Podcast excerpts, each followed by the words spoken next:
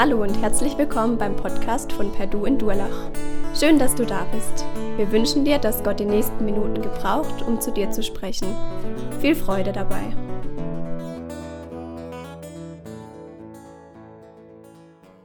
Ich bin sehr gerne hier. Ich bin sehr gerne in Durlach. Ich bin aber auch sehr, sehr gern daheim. Ich komme aus Bötzing, aus einer schönen Weingegend im Kaiserstuhl. Was ich sehr genieße, ist, wenn irgendein Fest ist und ein paar Verwandte kommen, ein paar Freunde aus dem Dorf, man einfach gesellig zusammensitzt, natürlich einen guten Wein trinkt und ich genieße es einfach zuzuhören, was so erzählt wird aus dem Dorf, was für Geschichten erzählt werden, irgendwelche Legenden, die passiert sind. Manche sind sehr traurig, manche sind sehr witzig und ich genieße es, da einfach zuzuhören. Und was mir jetzt neu bewusst geworden ist, dass ich einen Urgroßonkel habe, der nach Amerika ausgewandert hat, oder sogar zwei.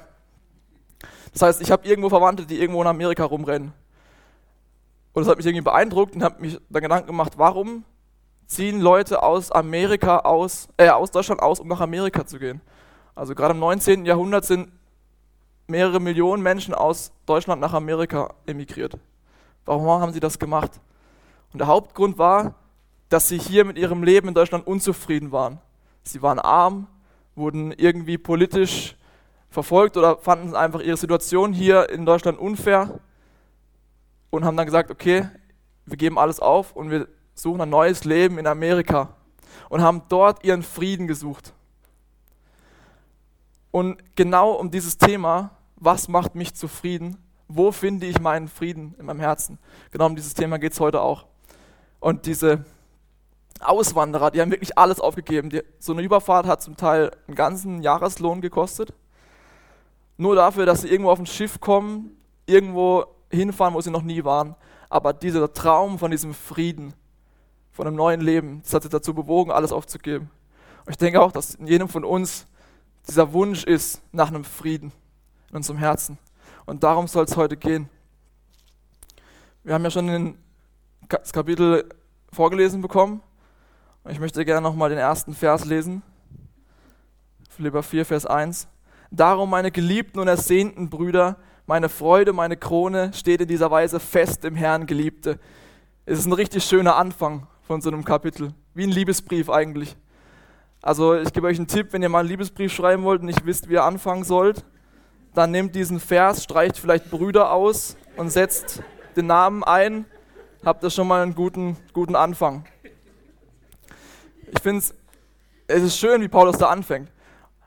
Aber es geht leider nicht so weiter wie in dem Liebesbrief. Kapitel, äh, Vers 2 und 3 geht es um einen Konflikt. Ein Konflikt zwischen zwei Frauen, das soll vorkommen. Und die, da geht es nicht um was Kleines. Also da geht es nicht darum, wer wen zugeparkt hat. Da geht es um was sehr Großes, weil Paulus sitzt in Rom und Philippi ist eine Stadt in Griechenland. Und damals gab es kein Internet. Also irgendwie muss diese Kunde von diesem größeren Streit zu Paulus gekommen sein. Und er beruft ja sogar einen sogenannten Mitknecht über diesen Namen. Ja, das ist vielleicht kein schöner Name, aber das heißt, der ist ein Mitarbeiter. Er beruft er sogar, dass er sich um sie kümmern soll. Und er benennt hier auch Clemens. Es ist witzig, Clemens heißt der Sanftmütige im Latein. Also so einer ist nie verkehrt bei einem Streit. Nimmt auch noch mit. Und es ist interessant, wie er diesen Konflikt anspricht, nämlich gar nicht. Also wir wissen, es gibt einen Konflikt anscheinend, aber wir wissen gar nicht, um was es geht, wer Recht hat, wer mehr Recht hat, wer sich bei wem entschuldigen soll, wer wem was zahlen soll oder was auch immer. Wir wissen es nicht. Und Paulus ist auch gar nicht wichtig, weil er lenkt den Fokus komplett weg von diesem Konflikt. Er lenkt den Fokus auf was viel Wichtigeres. Er sagt nämlich, Vers 2, dass die beiden eines Sinnes sein sollen und nicht einfach nur eines Sinnes im, im Sinne von vertragt euch, gebt euch die Hand, entschuldigt euch beieinander, komm, sondern eines Sinnes zu sein im Herrn. Und diese zwei Wörter im Herrn sind etwas extrem Wichtiges. Das heißt, dass Paulus ihnen klar macht, ihr seid beides Kinder Gottes. Ihr seid eigentlich in Jesus, seid ihr eigentlich Schwestern, ihr beiden.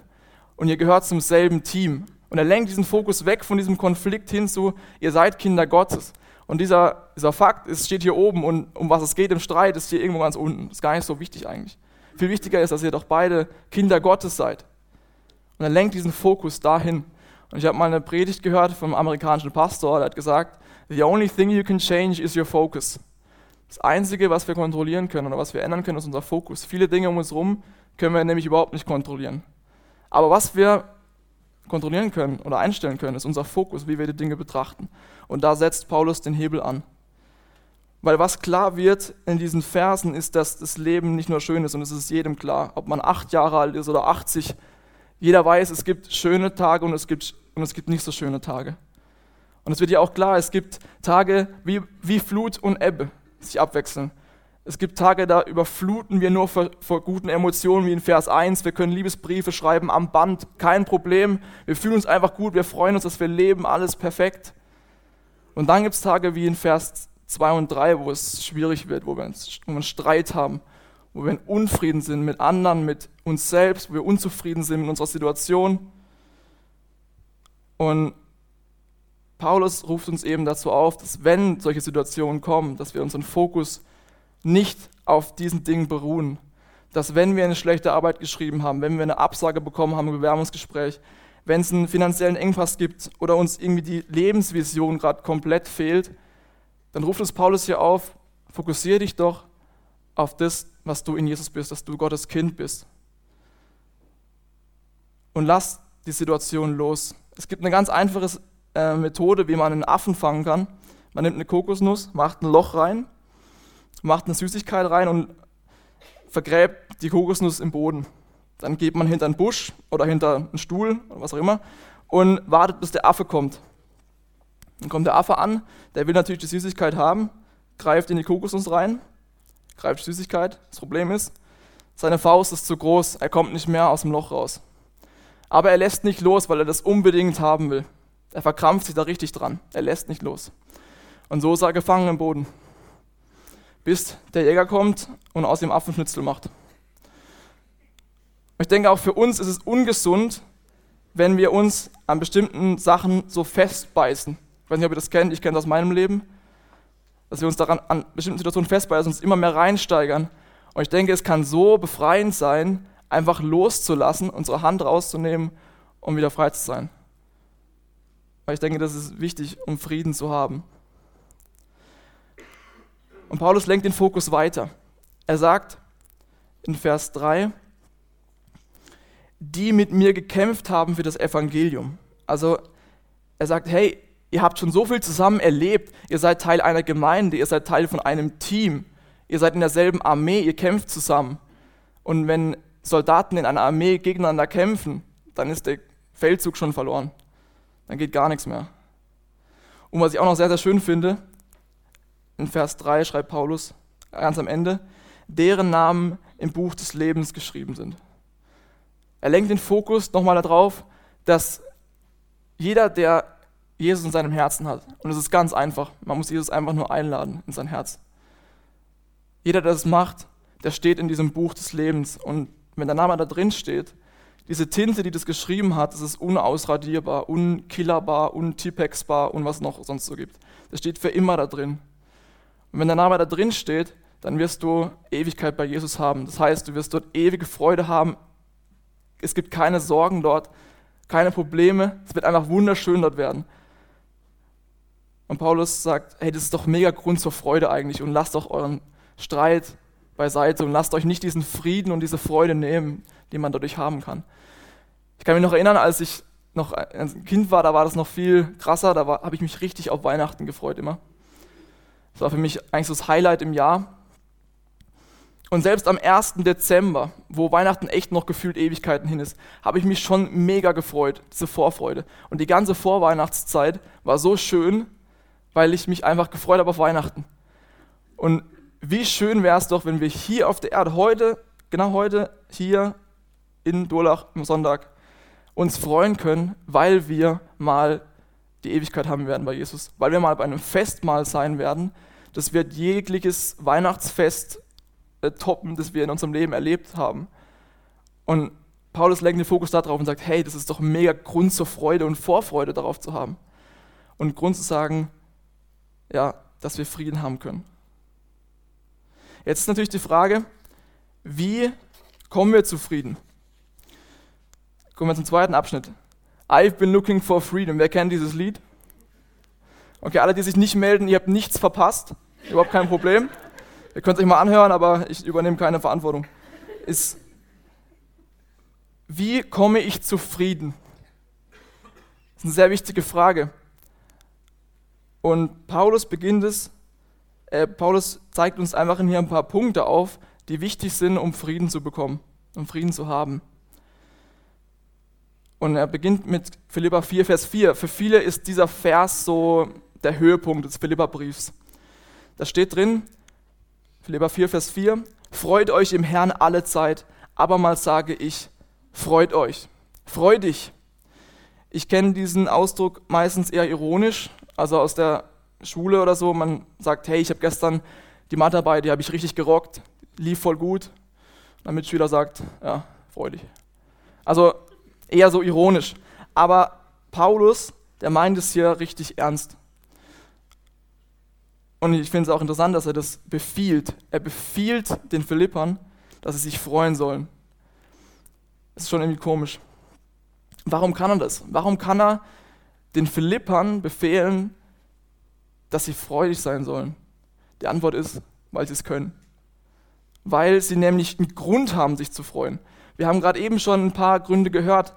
Ähm, es gibt eine Gemeinde, sie können eines Sinnes sein im Herrn, sie werden Ewigkeit haben bei Jesus. Und es gibt noch viel, viel mehr Gründe zur Freude.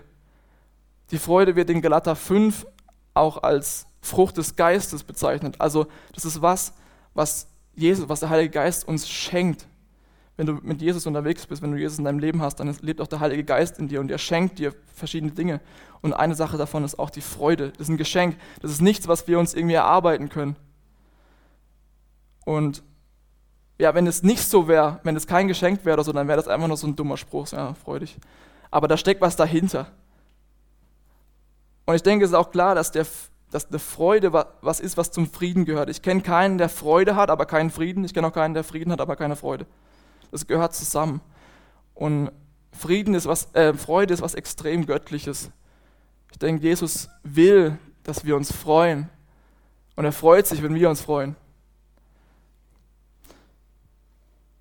Paulus schreibt weiter in, in Vers 5, Eure Sanftmut lasst alle Menschen erfahren. Sanftmut. Ich muss ehrlich sagen, ich hatte früher so ein Bild, ein Sanftmütiger war für mich eher so, so ein Waschlappen, so einer, der sich nicht durchsetzen kann oder ja, der so keine eigene Meinung hat. Irgendwie, das war so mein Bild, ich weiß es nicht. Aber ich habe jetzt eine, anderes, eine andere Sicht drauf, weil in diesem Wort Sanftmut kommt auch das Wort Mut drin vor. Also den Mut zu haben, sanft zu sein.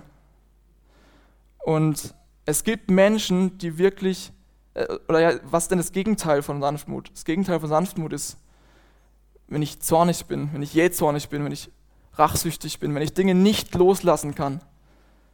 Das ist das Gegenteil von, von Sanftmut. Es gibt Menschen, die tragen Dinge bei sich, die tragen diesen Zorn in sich fünf Jahre lang, zehn Jahre lang, 20 Jahre lang, wo sie sich verstritten haben mit, mit den, im Elternhaus oder mit guten Freunden oder mit dem Ehepartner oder mit Geschwistern. Und dieser Zorn wird aufrechterhalten die ganze Zeit und er wird nicht losgelassen. Und ich denke, da sind wir auch direkt wieder bei unserem Affenbeispiel, der an seinem Recht festhält und sagt, ich bleibe jetzt hier und halte mich daran fest, bis der andere kommt, auf Knien anrutscht und mich um Vergebung anfleht und dann werde ich mir vielleicht überlegen, ob ich ihm vergebe. Und so lange bleibe ich hier und halte mich fest. Ich bin zornig, ich bin stinkig und ich habe das Recht dazu und ich, egal. Aber für den Beobachter, der das sieht, ist es vollkommen klar, der Affe ist der, der gefangen ist. Und nicht der andere. Was ist denn Sanftmut? Sanftmut ist, wenn wir nachsichtig sind, wenn wir ein weites Herz haben, wenn wir gerne vergeben, wenn wir über Fehler hinwegschauen. Jeder von uns weiß, dass wir in einer Welt leben, die nicht perfekt ist. Wir leben in einer Gesellschaft, die nicht perfekt ist. Wir leben in einer Familie, die nicht perfekt ist. Wir sind von Menschen umgeben, die nicht perfekt sind. Die Wahrscheinlichkeit, dass du in deinem Leben verletzt wirst oder jemand dir was Böses tut, sei es absichtlich oder unabsichtlich, liegt bei 100 Prozent. Also relativ wahrscheinlich. Das heißt, es ist wichtig, dass wir uns damit beschäftigen, was passiert denn, wenn mich jemand verletzt? Was passiert dann mit meinem Frieden? geht er dann sofort verloren? Oder kann ich trotzdem in solchen Situationen auch Frieden haben? Und ich denke, Sanftmut ist der Schlüssel dazu. Weil wenn ich nicht nachsichtig bin und zum Beispiel auf dem Weg zur Arbeit im Auto fahre und auf dem Weg zehnmal in, richtig ausraste, weil da jemand komisch fährt und dreimal in Gedanken jemand umbringen, weil er ein bisschen zu langsam fährt und diesen Zorn nicht loslasse und dann, dann wird dieser Tag nicht friedevoll enden. Ich denke, es ist wichtig, dass wir lernen, Dinge loszulassen und sanftmütig zu sein. Und weiter geht's. Der Herr ist nahe. Ich finde das ein richtig ermutigender Ausspruch. Der Herr ist nahe. Er ist sowohl zeitlich nah, Jesus wird wiederkommen hier auf dieser Erde. Er ist aber räumlich nah. Er ist hier mitten unter uns. Und wenn du Jesus in deinem Herzen hast, dann lebt er auch in dir. Der Herr der Herrscher, der gute Hirte, er ist hier mitten unter uns und er liebt diese Gemeinde. Und das ist einfach wunderbar und das ist auch ein Grund zur Freude und ein Grund, dass wir einen Frieden haben können, wenn wir sagen, ja, Jesus ist nahe. Vers 6, sorgt euch um nichts, sondern in allem lasst durch Gebet und Flehen mit Danksagung eure Anliegen vor Gott kund werden. Im Psalm 40, Vers 18 schreibt David, bin ich auch elend und arm, für mich sorgt der Herr. Du bist meine Hilfe und mein Retter, mein Gott säume nicht. Wir legen also unsere Sorgen, unsere Gedanken, unsere Gefühle, unsere Probleme Unsere Ängste, unseren Dank legen wir Gott hin. Ich denke, das ist ganz wichtig. Und jeder von uns kennt es eigentlich auch, wenn wir ein Problem haben, wenn wir Angst haben vor irgendwas, dann tut es so gut, wenn man einfach zu jemandem hingehen kann, zu den Eltern oder zu einem Freund oder zum Ehepartner oder zur Freundin und sagen kann, hey, ich will mit dir reden, ich habe ein Problem. Und es tut so gut, wenn man einfach darüber, über bestimmte Dinge einfach reden kann. Und wie viel mehr tut es gut, wenn wir diese Dinge mit Gott teilen, mit Jesus, der wirklich die Macht hat, Dinge zu verändern in unserem Leben. Und Jesus will, dass wir frei von Sorgen sind und frei von, von Dingen, die wir bereut haben in der Vergangenheit und frei von Ängsten. Ich hatte, als ich auf die Schule gegangen bin, hatte, ich, hatte ich natürlich auch einen, einen Schulranzen und der war meistens ziemlich groß und dick. Ja, wenn man irgendwie sechs oder sieben Fächer hat, am Tag, dann läppert sich oder dann häuft sich das an. Also man hat dann sieben Schulbücher, sieben Schulhefte, äh, Vespa, noch vom Vortag auch noch oder ähm, Stifte und so weiter. Das häuft sich echt an und das kann echt richtig schwer sein. Und es war immer eine richtige Erleichterung, wenn ich daheim angekommen bin und einfach diesen Rucksack ausziehen konnte. Ich kann mich noch erinnern, dass auch wenn meine Mutter mich abgeholt hat, dass sie mir dann auch, wenn sie mich gesehen hat, so ein bisschen den Rucksack hochgezogen habe, damit ich ein bisschen, ein bisschen leichter war. Und allein das war schon, schon, schon schön. Und auch wenn, wenn ich in der Jungschar bin und die Jungschar-Kinder kommen und ich sehe schon, die haben so diesen riesen Schulranzen, wenn die von der Schule kommen. Und der ist echt fast so groß wie sie selber. Und ich sehe, wie die da ankommen, dann ist mein erster Impuls, schön, dass du da bist, bitte zieh sofort diesen Schulranzen aus. Ich will, dass du frei bist, ich will, dass du rumspringen kannst, rumschreien, rumklettern. Und mit diesem Schulranzen funktioniert das auf keinen Fall. Und ich denke, dass auch Jesus uns oft so sieht, dass er sieht, wie wir diese Ängste, diese Sorgen oder Dinge, die wir bereuen in der Vergangenheit, dass wir die mit uns schleppen und die nicht loslassen wollen. Und auch Jesus, für ihn ist es so klar, er liebt uns und er will nicht, dass wir so rumlaufen. Er will, dass wir frei sind, dass wir Freude haben in unserem Leben. Und deswegen ruft er uns auch auf, dass wir unsere Sorgen abgeben sollen bei ihm, ihm vor die Füße werfen und so frei werden können. Und dieser Ausruf, sorgt euch um nichts, ist, denke ich, auch in der heutigen Gesellschaft sehr provokant. Weil zurzeit ist eigentlich eher so das Motto, wenn du unbedingt was erreichen willst, kannst du alles schaffen. Du musst dich nur hart ins Zeug legen, das Potenzial steckt in dir. Du musst es nur wollen. Du musst nur Vollgas geben, dann schaffst du alles. Wenn du unbedingt willst, kannst du in der Karriere leider höher steigen. Du musst nur die nächsten zwei Jahre richtig Vollgas geben, alles machen, was der Chef sagt, und dann schaffst du es. Oder du musst nur ein Jahr lang dieses Fitnessprogramm durchziehen, knallhart. Ein Jahr lang. Und danach bist du eine richtige Maschine. Oder wenn du die nächsten drei Jahre richtig hart arbeitest, Überstunden machst ohne Ende, sparsam bist, dann kannst du dir diesen Porsche leisten. Und ich denke, diese Ziele, die wir haben, oder ich kenne es auch aus meinem Leben, wenn ich so ein Ziel habe, okay, wenn ich jetzt die nächsten zwei Jahre lang das, mich da so anstrenge, so viel Zeit investiere, das macht, dann kann ich dann irgendwann mal das erreichen und so weiter. Das kann mich echt unter Druck setzen und mir meinen Frieden auch nehmen. Und wie anders ist da die Bibel, die sagt, sorgt euch um nichts, sondern gebt Jesus ab, auch den Psalm, den wir, gerade eben gelesen haben. David sagt, du bist mein Helfer und mein Retter. Herr, sorge du für mich. Und nicht ich muss für, mich, für alles sorgen, dass ich, mein, also dass ich meine Träume verwirkliche und meine Ziele und so weiter. Ich denke, das ist auch, also für mich ist es oft eine, richtige Erleichterung, wenn ich mich da so reinsteigere, dann zu sehen, okay, stopp, Jesus soll für mich sorgen, er ist mein Retter, er ist mein König, er ist der, der für mich sorgt. Und jetzt kommen wir eben zu diesem Punkt, wo wir hinwollen, nämlich zu diesem Frieden in Vers 7. Und der Friede Gottes, der allen Verstand übersteigt, wird eure Herzen und eure Gedanken bewahren in Christus Jesus. Ich bin tief überzeugt, dass jeder Mensch diesen tiefen Frieden haben will in seinem Herzen. Und auch ich will diesen Frieden haben. Ich merke es immer wieder, wenn ich, gerade auch wenn es mir schlecht geht, merke ich so, wie schön wäre es einfach, diesen Frieden zu haben. Was macht dieser Frieden in unserem Leben? Es steht da in Vers 7. Er wird eure Herzen, eure Gedanken bewahren in Christus Jesus. Bewahren ist so ein militärischer Ausdruck, also ständig bewachen. Also es ist ernst, es geht um was. Weil unser Herz, unsere Gedanken, die büchsen sehr schnell aus. Die gehen schnell nach links, nach rechts, wir, wir machen uns Gedanken über jenes. Unser Herz folgt nicht dem nach, was Jesus will, sondern was ganz anderes. Und es geht sehr, sehr schnell und kann uns auch sehr schnell in Unfrieden versetzen. Ich möchte euch gern ein Beispiel aus meinem Leben erzählen. Ich habe ein Idol. Ich mache sehr gerne Musik. Mein Idol ist Ed Sheeran.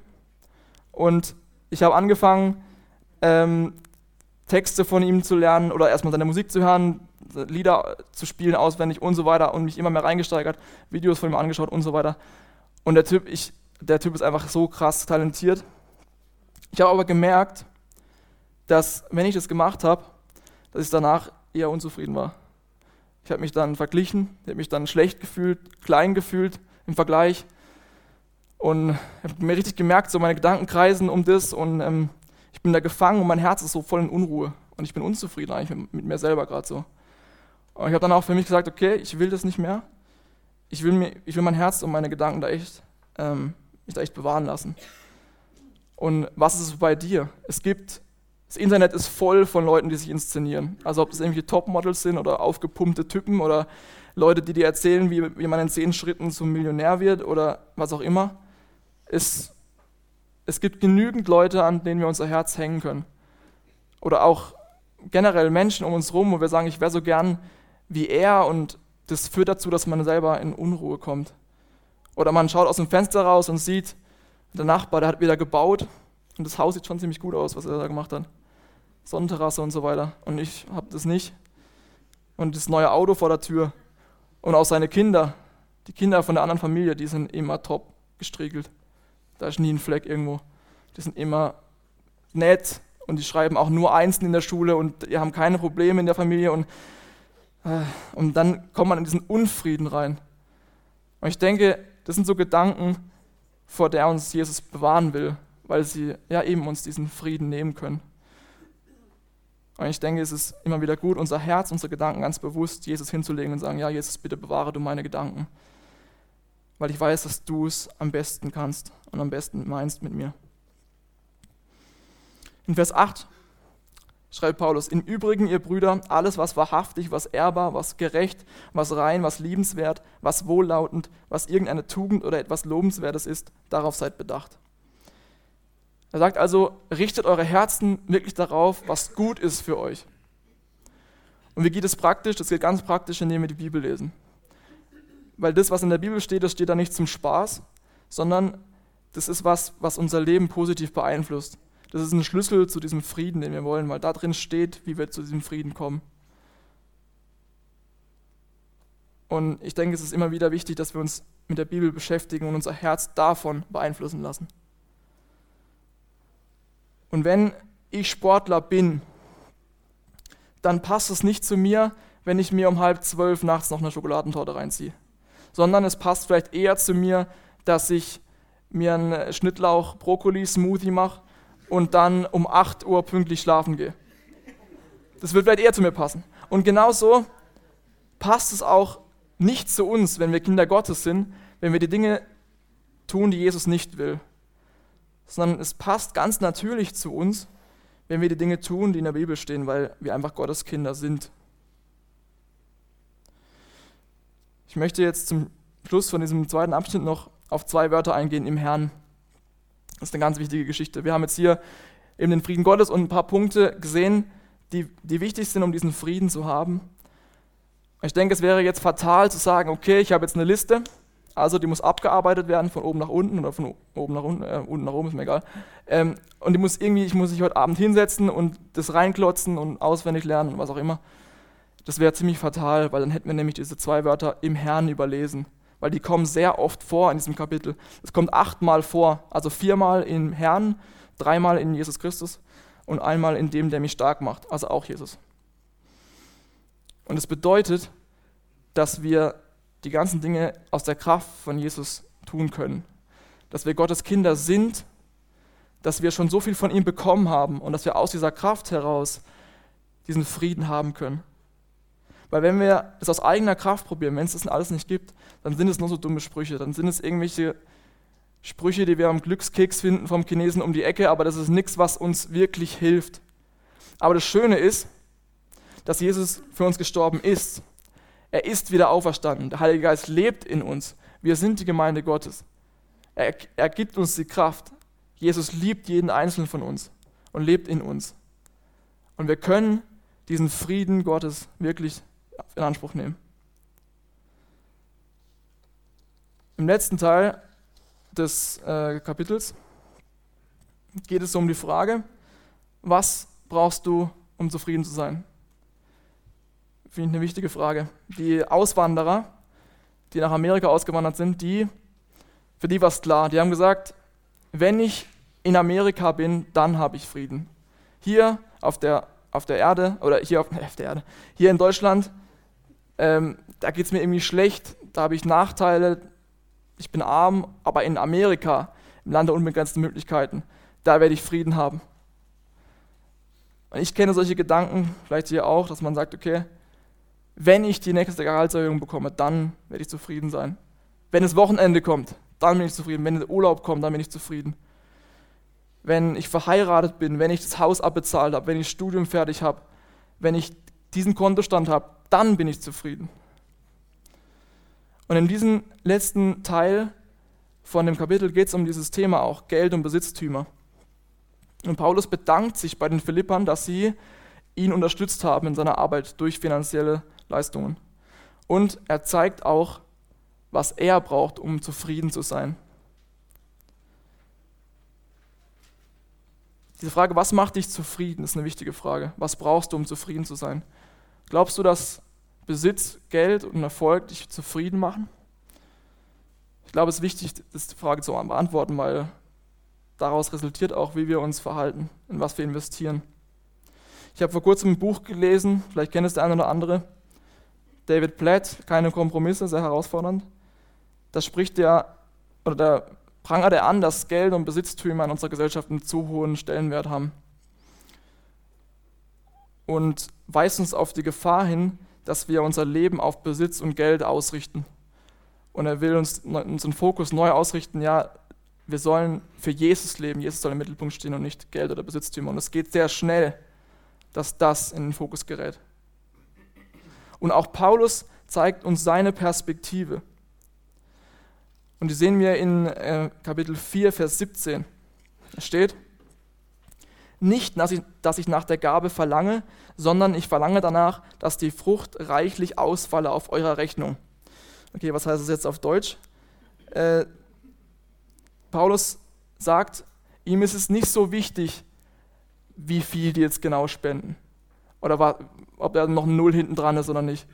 Sondern ihm geht es vielmehr darum, dass daraus, dass da gezeigt wird, die Philipper haben es verstanden. Die geben gerne. Das heißt, sie haben eine gebende Haltung, ein gebendes Herz, das Jesus ihnen geschenkt hat. Das zeigt, dass Geld ihnen nicht so wichtig ist, dass sie nicht sagen, ah, Paulus ist gerade schwierig, ich muss gerade irgendwie für meinen neuen BMW sparen oder ah, ist schwierig gerade, sorry, ähm, ja, habt verzockt oder so, sondern sie geben gerne dem Paulus Geld und das, und das ist ihm wichtig, diese Herzenshaltung.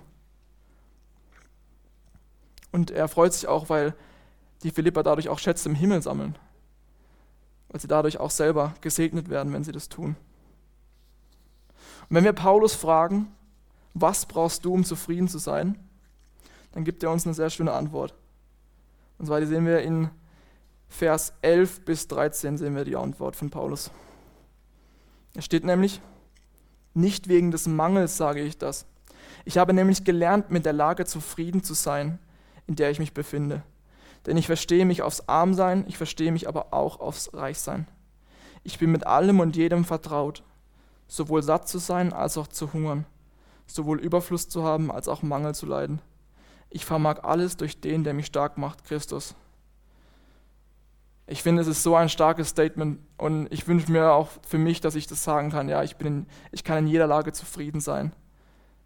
Da will ich auch hinkommen. Auch ob jetzt Ebbe oder Flut ist, ob gerade überflutete Zeiten sind, wo ich wirklich mich komplett freuen kann über mein Leben, dass gerade alles läuft, oder Ebbe ist, wo anscheinend gar nichts läuft. Dass ich trotzdem sagen kann, ja, ich habe gelernt, in jeder Lage zufrieden zu sein. Und Paulus, der steht auf einem Fels. Und die Stürme, die um ihn rum sind, die Fluten, ob Ebbe, ob Flut, das kann ihm gar nichts machen. Sein Stand bleibt trotzdem gleich. Er ist immer zufrieden oder in jeder Lage zufrieden. Und dieser Fels ist nicht sein Image, das er sich aufgebaut hat, oder sein Bankkonto, oder sein durchtrainierter Körper, oder sein abbezahltes Haus mit Vorgarten, sondern es ist Jesus. Er hat sein ganzes Leben komplett auf Jesus ausgelegt. Er hat seinen Fokus vollkommen auf Jesus ausgelegt. In Kapitel 3 haben wir gelesen, dass Paulus schreibt, ich erachte alles für Dreck im Vergleich zu Jesus. Er hat alles auf Jesus gesetzt, all in für Jesus. Meine Erfahrung ist, dass es für mich mir schwerfällt, meinen Fokus auf Jesus zu richten und auch zu halten. Ich fühle mich oft wie so eine Elster, die umherfliegt und wenn irgendwas blinkt, dann bin ich direkt, ah, was ist hier, schön, was ist da, ah, doch nichts. Dann blinkt es da hinten, dann gehe ich dahin, schaue es mir an, aber auch nichts. Und ich, ständig gehe ich dahin, wo irgendwas blinkt und schön aussieht und was auch immer. Und ich bin so schnell dabei, meinen Fokus zu ändern und, und wegzukommen mit meinen Gedanken, mit meinem Herzen von Jesus weg. Und auch den Fokus aufrecht zu erhalten. Oder dann auch den Fokus zu ändern mit den Augen ist es einfach. Ich schaue jetzt eine Uhr an, zack, jetzt schaue ich Emis linkes Ohrläppchen an. Kein Problem, kann ich direkt machen. Aber mit dem Herz so eine Wendung zu machen hin auf Jesus, ist oft nicht so einfach. Und ich finde es cool, dass Paulus hier schreibt, ich habe nämlich gelernt, mit der Lage zufrieden zu sein, in der ich mich befinde. Er hat es gelernt. Es gab da keinen fünf Schritte dahin oder konnte man nicht irgendwo kaufen, sondern er hat es, er muss, er hat es gelernt. Und wie lernt man? Man lernt durch Erfahrungen, man lernt durch Fehler. Es ist ein Prozess, dahin zu kommen, dass wir wirklich in allen Lagen zufrieden sein können. Die Auswanderer, die nach Amerika gegangen sind, die, für die war es ganz klar, ihr Frieden liegt in Amerika, in dem Land der unbegrenzten Möglichkeiten. Da wollten sie unbedingt hin. Wenn sie, gesagt, sie haben gesagt, wenn wir da sind, geht es uns gut. Und für uns in der Gemeinde, wenn wir Jesus folgen, dann ist für uns dieser Ort nicht Amerika. Wir müssen nicht um die halbe Welt kreisen, sondern der Ort ist hier, weil Jesus lebt in uns und wir können sagen, ja, unser Friede, der liegt in Jesus Christus. Und diesen Frieden, den müssen wir nicht irgendwo suchen oder finden, sondern der ist schon da. Den hat Jesus schon für uns vorbereitet. Ich möchte euch einladen, dass wir diesen Frieden neu entdecken für uns und dass wir ihn auch in Anspruch nehmen.